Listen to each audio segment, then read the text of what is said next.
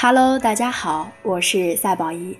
那其实啊，我之前某一次看微博的时候，我记得有一篇文章的题目特别的吸引我，就是平时我们看文章的时候，它的题目就直接的写了出来，而这篇文章呢，它是引出来，总结下来，它的题目就是一个道理：冒号，不要看不起别人的烦恼。那其实啊，说到烦恼，我想在我们每个人生活中，一定都是充满了烦恼的。就比如说我吧，我就一直比较烦恼的是，为什么我还是瘦不下来啊？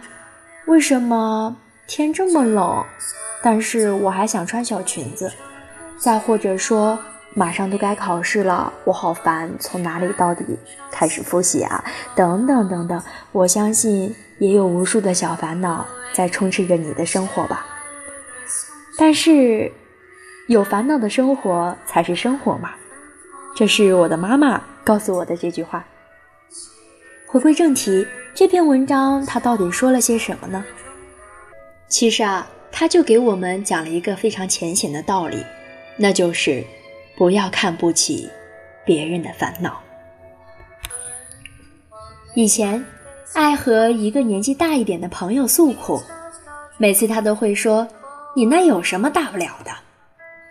比如读书的时候，我害怕考试，他就说：“不就几个公式吗？你出了社会就知道，比这难的多了事儿多了去了。”后来我跟他说：“找工作好辛苦啊。”他说：“才找个工作你就受不了啊？以后你加班站队。”给客户低头哈腰，怎么吃得消呢？我和男朋友吵架了，气得抹眼泪。他说，没结婚之前的吵架都是过家家。说完这些，往往还语重心长地加了一句：“你呀，就是太年轻了。”最开始我还觉得挺有道理的，但时间一长，我每次都变得。特别不想听到他的回答，就逐渐的不再跟他诉苦了。后来，我走过了那些烦恼的日子，已经能够云淡风轻的回忆了。但每每想起那个朋友的话，都还是会有一些不舒服。我特别想告诉他，不是的，那些烦恼并不是没什么大不了，他们就是让我真真实实的痛苦过。所以不应该被轻视。你之所以觉得他幼稚可笑，不过是因为你已经走过了那一段路，或者你运气好一点，不曾经历过那种时刻。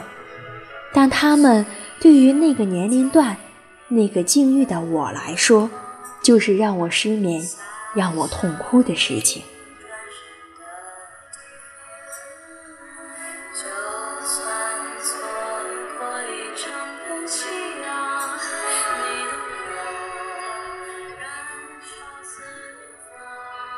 早几年，我有个朋友患了抑郁症，因为想不通人生的意义在哪里。我还记得当时的时候，大家对于心理疾病的接受程度好像还不像现在这么友好。我听见别人亲口对他说：“你这病就是富贵病，闲的。真忙起来，看你还有没有时间想这么些乱七八糟的。”后来有次我跟他聊天。他说自己真的特别痛苦，每天不想说话，不想吃饭，不想出门，毫无活力。他也不想这样，但就是无论如何都走不出那种状态。当时我没有说话，握着他的手握了好一会儿。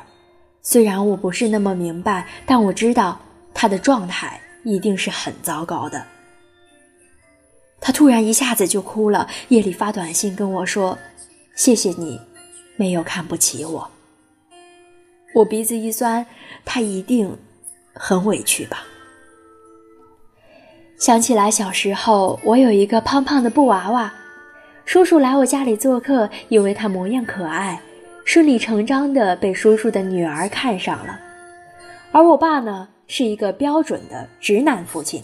当即就特别豪迈的说：“孩子喜欢就拿去吧。”我当时特别的不舍得，含着泪跟我爸爸讲：“那个是我非常非常喜欢的玩具，我每天晚上都要抱着它睡觉。”我爸不理解，笑我没出息，说：“不就是一个布偶吗？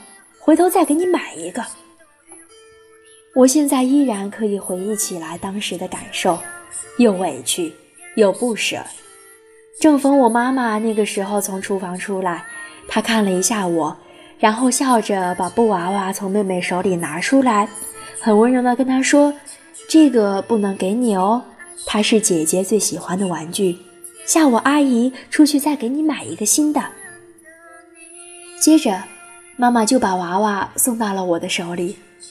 天知道那一刻我是多么的感动，所有的委屈、不舍一触即发，我放声大哭。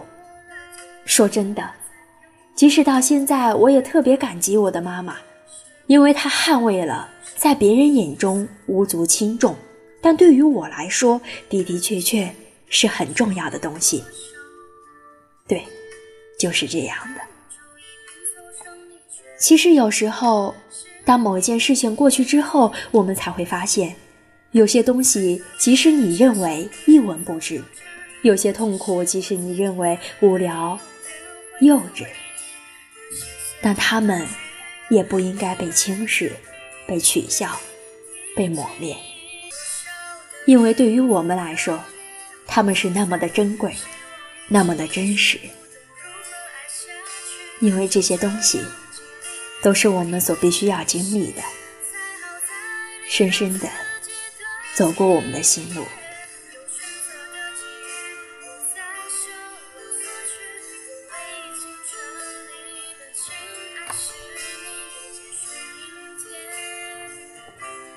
亲爱的听众朋友们，关注赛宝仪。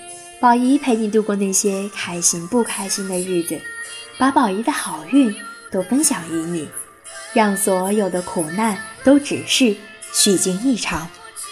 如果你也熬夜，就让宝仪的声音来温暖你的小耳朵吧。